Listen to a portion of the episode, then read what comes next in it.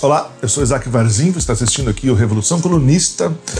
Você pode ajudar esse canal de algumas formas. Uma delas é sendo um apoiador financeiro desse canal. A gente tem uma campanha de financiamento coletivo pelo Apoia-se.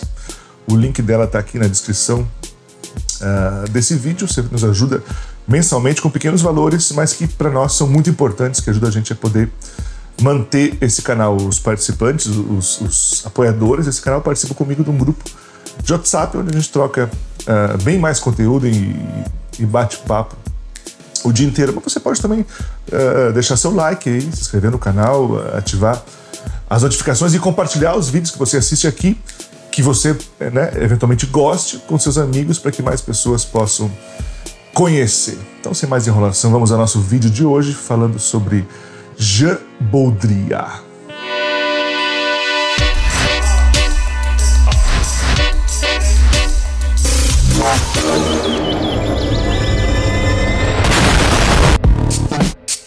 Você pode vestir a revolução.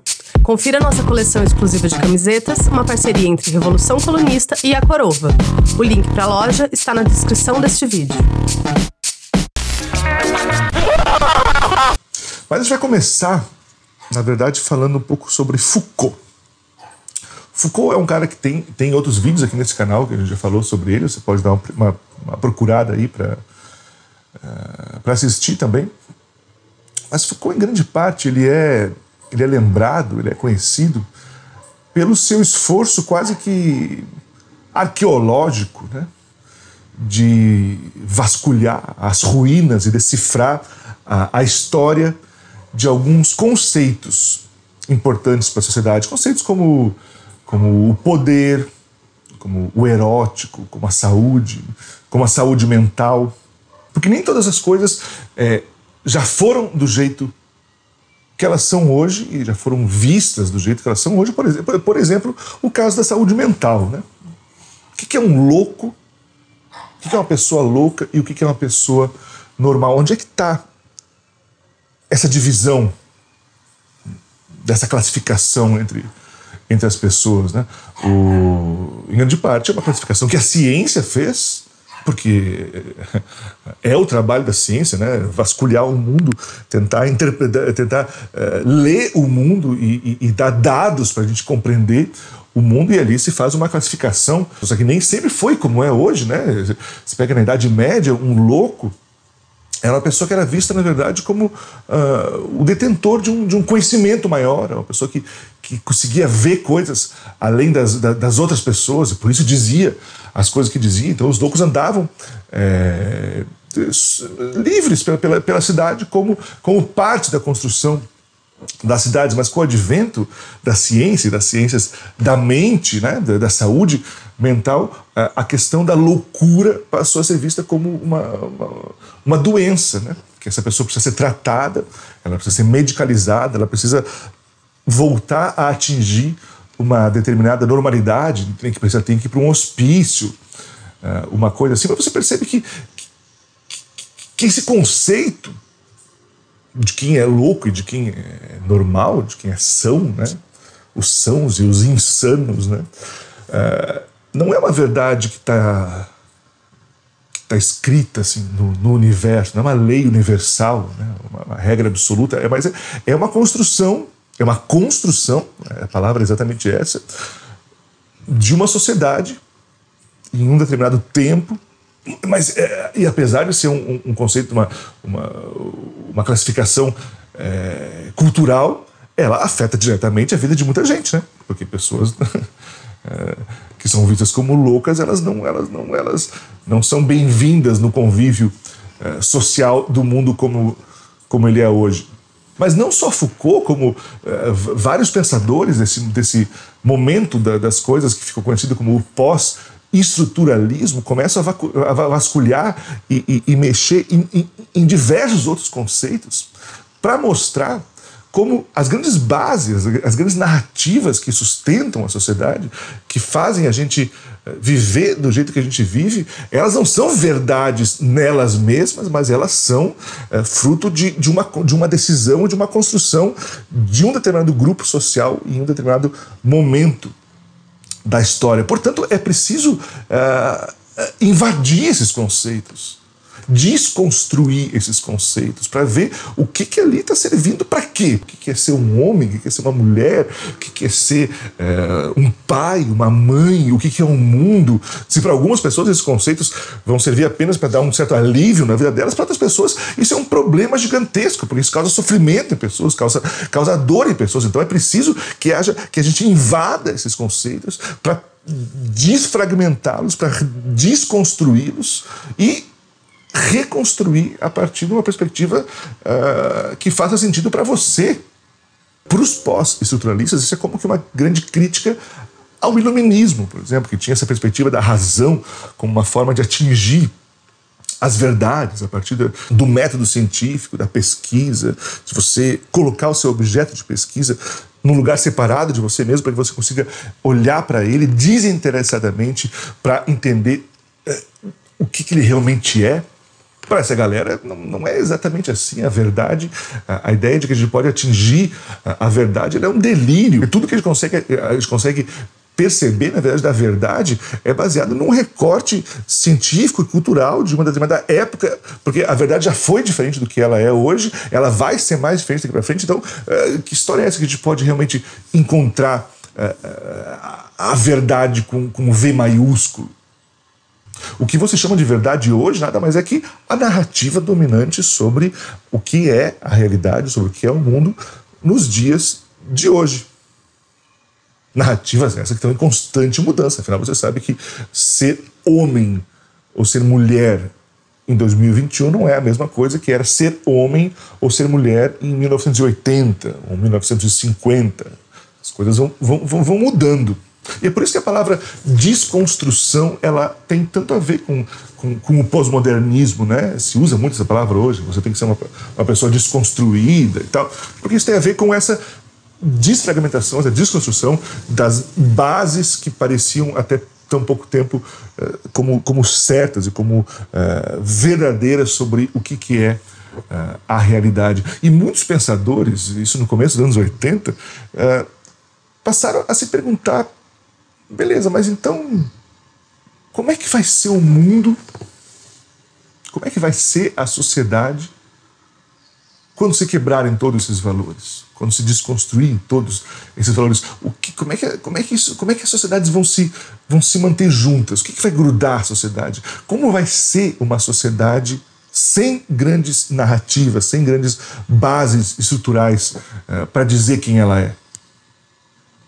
Como é que vai ser esse, esse novo mundo? E alguns deles diziam que, que, que, era difícil dizer que isso levaria ainda, sei lá, 50, 60 anos para começar a perceber né, uh, os, os, reais efeitos desse, de, de, dessa forma de, de pensar e de ver o mundo. Mas teve um cara que já nos anos 80 começou a dizer que não, que não era bem assim, que na verdade já estava vivendo nesse mundo. Que a gente não tinha dado conta ainda que, na verdade, é, a gente já estava mergulhado num mundo fragmentado, desconectado, desconstruído.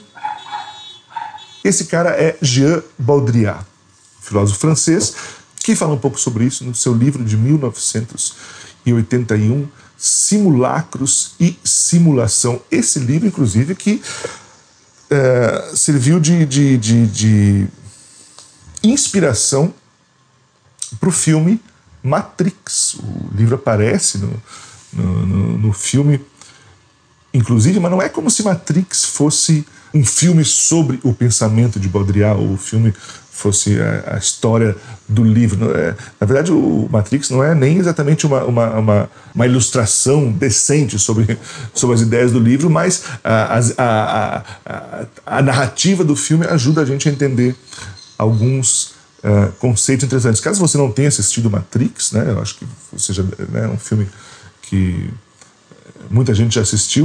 Uh, caso você não tenha assistido, ou caso faça tempo que você assistiu da última vez, eu vou te dar um resumo é, extremamente rápido sobre o que é o filme para que a gente siga a nossa linha de pensamento aqui. Mas a ideia é basicamente o seguinte: em um futuro distante, em algum momento do futuro, que eles não sabem exatamente quando, os homens entraram em guerra contra as máquinas, as máquinas que os próprios homens tinham criado, que por conta da inteligência, da inteligência artificial se voltaram contra os homens e começou uma guerra, então, homens e máquinas. Uma, uma estratégia de guerra que, que, que os homens fizeram, uma forma que eles acharam de, de, de, de vencer essa guerra, foi a de uh, queimar o sol, que basicamente era impedir que, que entrasse uh, raios solares na atmosfera terrestre, porque esses raios solares eram a fonte de energia das máquinas. Então eles consideraram que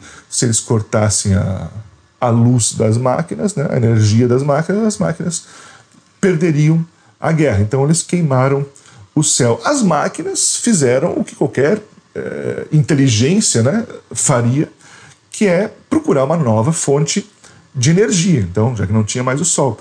E descobriram que um ser humano, uma pessoa, ela gera energia elétrica, pouca, mas gera.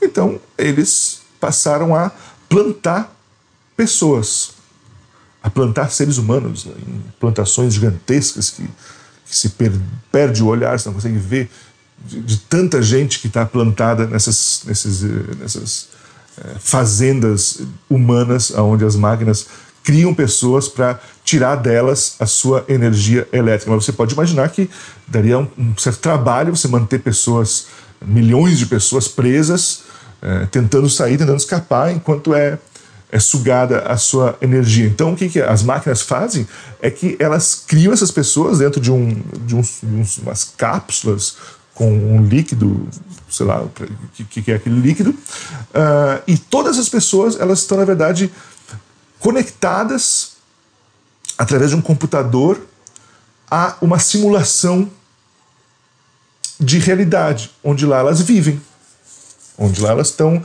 vivendo como era o mundo no final dos anos 90, por ali, né? No final do século 20. Ali elas casam, elas trabalham, elas realizam né, os objetivos delas, estão tocando uh, a, a, vida delas sem saber que, na verdade, elas. Uh, aquela simulação não tinha absolutamente nada a ver com o mundo real. O mundo real, na verdade, estava lá do outro lado, onde elas eram, na verdade, simplesmente sugadas diariamente para manter vivas, essas sim, ativas e vivas, as máquinas e não elas mesmas. E não é como se Baudrillard quisesse dizer também que a, que a gente vive dentro de uma, de uma simulação de um computador, como, na, como em, em Matrix, né? Uh, mas a primeira pergunta que surge aqui é a seguinte: o que, que é uma simulação?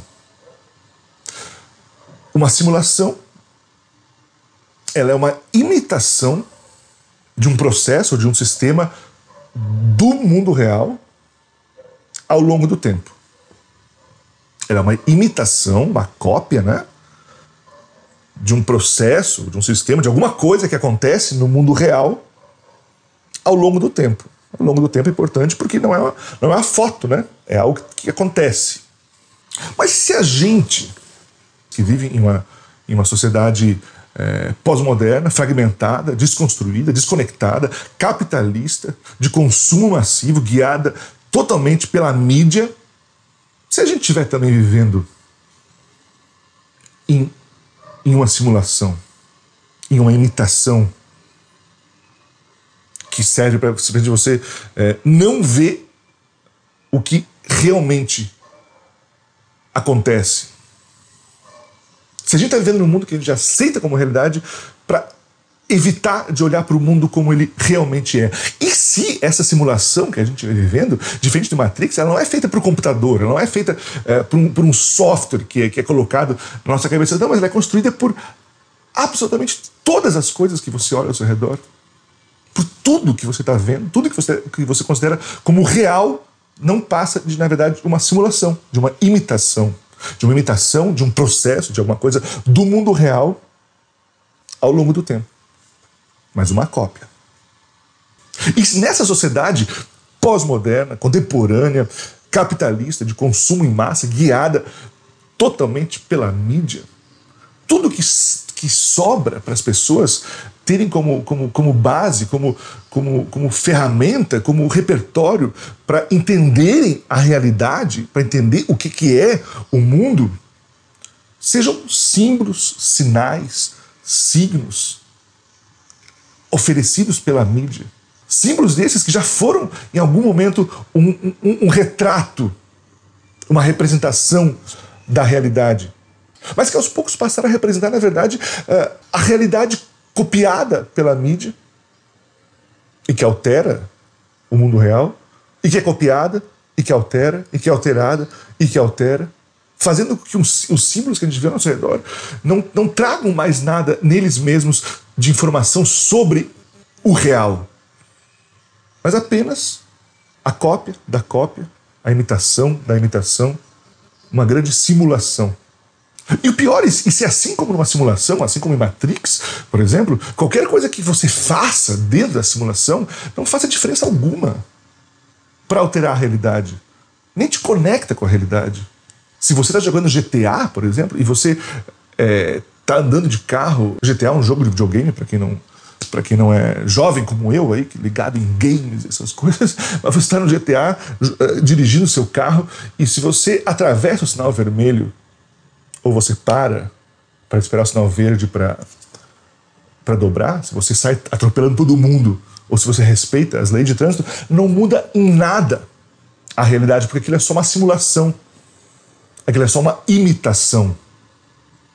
E tudo que você faz numa simulação não altera o real, porque tudo que importa é a simulação em si.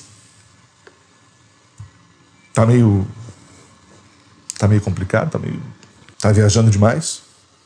Faz o seguinte, ó, vamos dar um passo para trás e revisitar algumas coisas que a gente falou até agora. Dá uma respirada aí, tá?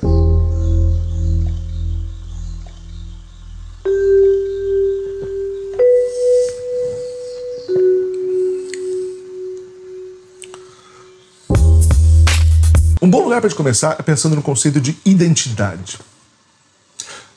Como se dá a construção de uma identidade de uma pessoa em uma sociedade fragmentada, onde não existe mais grandes bases? Eu sou evangélico, eu sou católico, eu sou homem, eu sou mulher, eu torço pro Flamengo, eu torço pro Corinthians, eu sou de esquerda, eu sou de direita, eu sou liberal, eu sou comunista, eu sou um advogado, eu sou um doutor, mesmo sem ter doutorado. Como é que você define quem você é quando você olha para o mundo e o mundo é um, um, um emaranhado de, de possibilidades e de ideias? Quais ferramentas, quais formas que esse mundo pós-moderno vai oferecer para as pessoas para que elas possam construir a sua própria personalidade. Baudrillard vai dizer que essa, essa crise de identidade, essa crise existencial da sociedade, essa crise de valores para que as pessoas possam entender quem elas realmente são, vai levar a sociedade ao consumismo. Porque afinal, você sabe, hoje em dia, o que a pessoa compra é o que a pessoa é.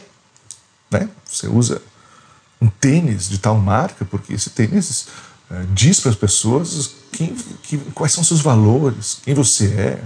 Você usa o cabelo de um jeito, você usa uma camiseta de banda de rock, você, você vai fazer compra no supermercado e todos os produtos estão te dizendo quem você será ao utilizar aquele produto. A pasta de dente que vai fazer você ser mais sorridente, mais feliz. O iogurte, que vai fazer você ir ao banheiro e liberar o seu intestino, e por isso você vai ser mais livre, mais leve. O banco que você tem a sua conta, porque aquele banco está preocupado com a sua família, com os seus sonhos, com seus objetivos de vida, com o seu futuro. Pense nas coisas que as pessoas compram, as, pessoas, as coisas que elas adquirem, como símbolos da construção dessa é, árvore de Natal existencial de cada um. Porque o que é um símbolo? Quando você vê é, num papel escrito a letra C, a letra A, a letra S e a letra A, C, A, S, A, casa.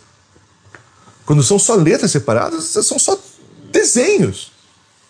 Mas algum, por algum motivo, em algum momento, elas se juntam e elas passam a, a significar alguma coisa. Elas tornam um símbolo, uma referência visual de algo que, que significa para além daquele símbolo. Né? Uma casa é o lugar do, do, de carinho, de afeto, da família, de proteção, de aconchego. É um sonho da família de ter a sua própria casa. Ou é um lugar de violência, é um lugar de trauma, é um lugar onde você foi violentado. Tem milhares de significados naquele símbolo.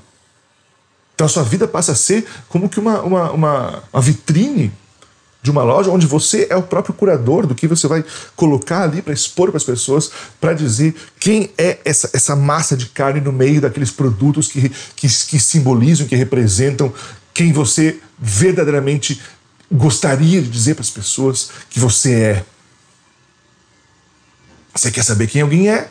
É só você olhar para essa coleção de símbolos que ela coloca orbitando ao redor da sua própria existência, e ali está, numa sociedade pós-moderna, a identidade daquela pessoa. E não é como se o pós-modernismo ele fosse automaticamente é, o gerador do consumismo. O consumismo foi é, a resposta do capitalismo a essa demanda, dessa crise existencial das pessoas por identidade. Ou o contrário, né?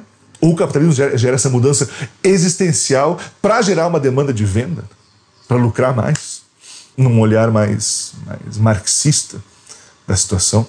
E talvez você possa até questionar, Pô, mas não é possível, sabe? Eu, eu sou mais do que as coisas que eu tenho. Eu sou mais do que a, a, marca do meu carro. Eu sou mais do que a marca da minha margarina. Eu sou mais do que a marca do meu celular ou do meu computador. Não cabe a minha existência na disputa entre iPhone e, e, e, Android. E claro, né, e é óbvio que não, né? É óbvio que as pessoas são mais complexas do que, do que, do que os produtos uh, que elas compram. Mas aqui levanta duas perguntas. A primeira é: quais são as, as outras fontes que você tem é, para ajudarem a você nessa descoberta sobre quem você é, o que é a vida? o que é, que é a realidade, o que é o real. Da onde você tem, tira essas informações que ajudam você a construir essa ideia. E outra, se os produtos que você compra, que a gente compra, são símbolos, quem em primeiro lugar definiu o significado desses símbolos? Por que, que uma, uma, uma camisa branca com um terno preto, uma gravata preta simboliza é, profissionalismo, é, honestidade, enquanto uma pessoa ficar por aí de bermuda, sem camisa, andando pela rua, significa que ela não está nem aí para nada. Quem, quem, quem definiu os símbolos e por qual motivo? Com qual objetivo? E a resposta para essas duas perguntas é a mesma: a mídia. Que hoje você é, constrói a sua visão de mundo a partir do que a mídia te mostra. A mesma mídia que constrói os símbolos e os significados dos símbolos para que você saiba quem você é a partir do produto que você comprou deles. Porque a mídia te diz o que você deve comprar e depois te diz quem você é por conta daquilo que você comprou. Ou você não conhece ninguém, ou você mesmo nunca caiu nessa de comprar um dia um, um, um Crocs e achar maravilhoso, porque é super prático, é super confortável, é gostoso, é bom para usar em casa, para dar uma saidinha, para ir na praia, pô, dá até para ir no shopping de Crocs, é um sapato maravilhoso que serve para todas as coisas, mas daí você entra na internet e descobre que, que Crocs é motivo de piada, que as pessoas zoam de quem usa Crocs e você não usa o seu Crocs, você esconde o seu Crocs, porque na verdade a mídia disse quem você é através desse produto que você adquiriu e não você mesmo através do uso que você deu a ele. Veio de fora a resposta resposta de quem você é por conta da sua relação com, a, com aquele objeto de consumo que você, que você adquiriu. Nós passamos a avaliar nossa própria vida eh, da forma que a gente imagina que ela vai ser boa na tela. Da forma que vai ficar bem bom no Instagram, nas redes sociais, num stories, num Reels, num vídeo no YouTube. Você cria uma, uma, uma, simulação da sua própria vida através desse recorte que você faz dela para apresentar para as pessoas, fazendo que as pessoas achem que essa é a, o você real. Mas isso não é você real, isso é uma simulação de você mesmo. Uma imitação de um processo, um sistema da vida da, do mundo real ao longo do tempo. Dizem que a vida imita a arte e a arte imita a vida. E essa frase ela, ela, ela é boa para entender esse processo uh, de simulação que Baudrillard propõe. Porque, uh, uh, em grande medida, toda a informação que você tem acesso pela mídia, seja em imagens, né, nas redes sociais, ou em filmes que você assiste, em séries, em novelas, é, enfim, escolha os, o, a mídia que você preferir, mas em grande medida elas são reproduções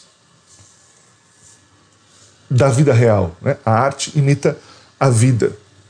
Os dramas que você assiste numa, numa série, numa novela, eles reproduzem coisas da vida real, porém reproduzem coisas da vida real, reduzindo ao máximo a complexidade daquilo para servir aos, aos, aos fins que eles têm, sejam comerciais, sejam políticos, seja uh, quais forem. E, e joga isso para a sociedade, numa sociedade pós-moderna, capitalista, de consumo, guiada pela mídia. E a realidade passa a imitar o que a, o que a mídia diz para elas que é a realidade. E se transforma. Se transforma para que a mídia novamente imite, reproduza, simule e que a sociedade leia isso como o real, se transforme para que haja uma cópia de uma cópia de uma cópia de uma cópia de uma cópia. Até que as pessoas se desconectem totalmente de qualquer coisa que ligue elas ao real. Tudo que sobrou foi esse grande suco de imitações, tudo que sobrou foi a simulação em si. Você pega, por exemplo, um casal, um homem e uma mulher, eles se conheceram pela internet, começam a trocar mensagens, estão um tempo conversando. Uh, daqui a pouco a, a menina pede pro cara mandar uma foto dele para ela para conhecer melhor o cara. Só que esse cara, é, ela tem 25 anos de idade e o cara tem 50. Ele tem noção de que uh, ele não tem mais a idade, ele não é exatamente a pessoa que uma menina de 25 anos de idade está procurando na internet, né, para um eventualmente um romance. Né? Então o que ele faz é que ele manda para ela uma foto dele de quando ele tinha 25 anos de idade.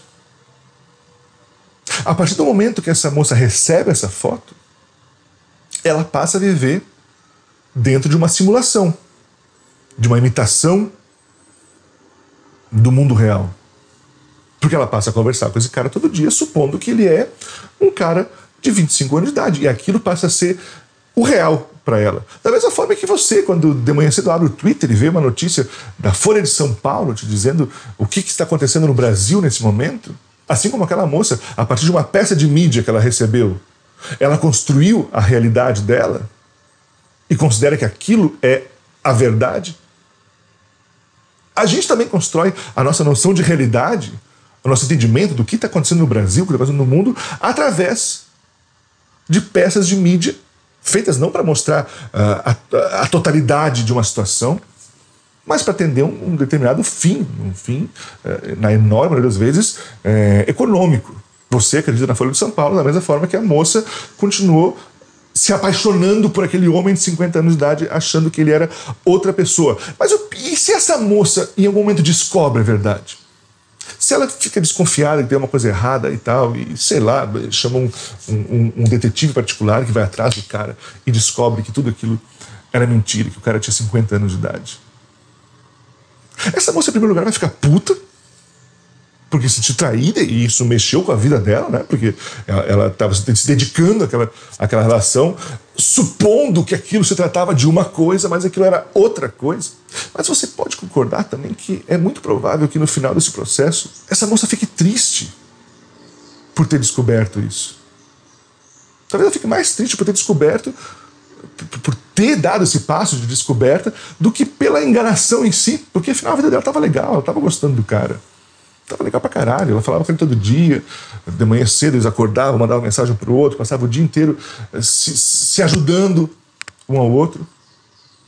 Mas de repente o real é esfregado na fuça dela para dizer que tudo aquilo era uma mentira. Tem o um exemplo do, do, do, daquele personagem eh, em Matrix, que é um cara que, que, já, que já tinha sido liberto né, das fazendas, ele estava livre desse sistema de opressão das máquinas mas que chega um momento que ele pede para ser reconectado à simulação, reconectado é, de forma que ele nem lembre que ele já soube algum dia que aquilo não era verdade, porque no fim das contas estava muito mais confortável lá.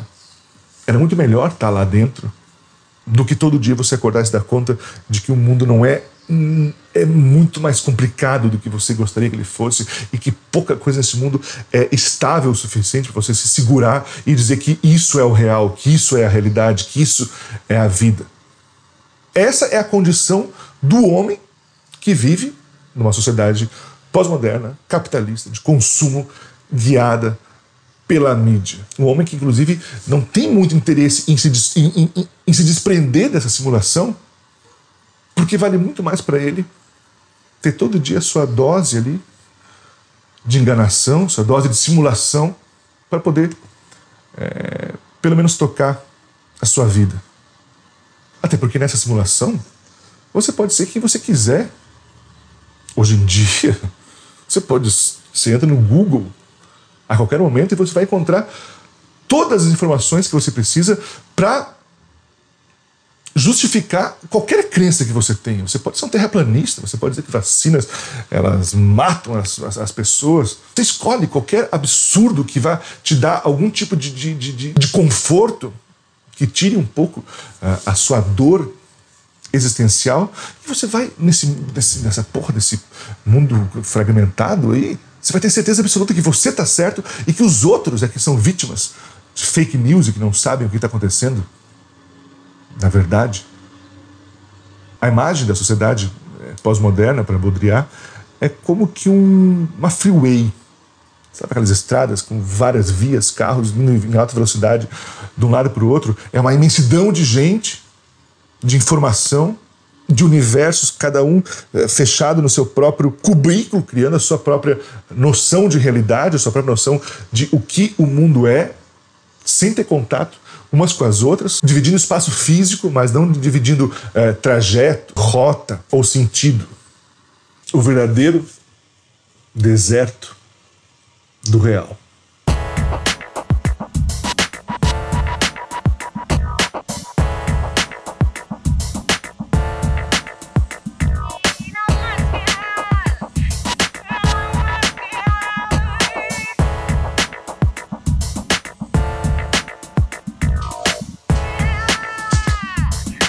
Um efusivo agradecimento aos apoiadores deste canal, que ajudam a manter esse projeto acontecendo. Apoie você também o Revolução Colunista, fazendo parte da nossa campanha de financiamento coletivo. O link para o nosso Apoia-se está na descrição desse vídeo. Não esqueça também de deixar o seu like, inscrever-se no canal, ativar as notificações, deixar seu comentário e, é claro, compartilhar esse vídeo com seus amigos para que mais pessoas possam assistir.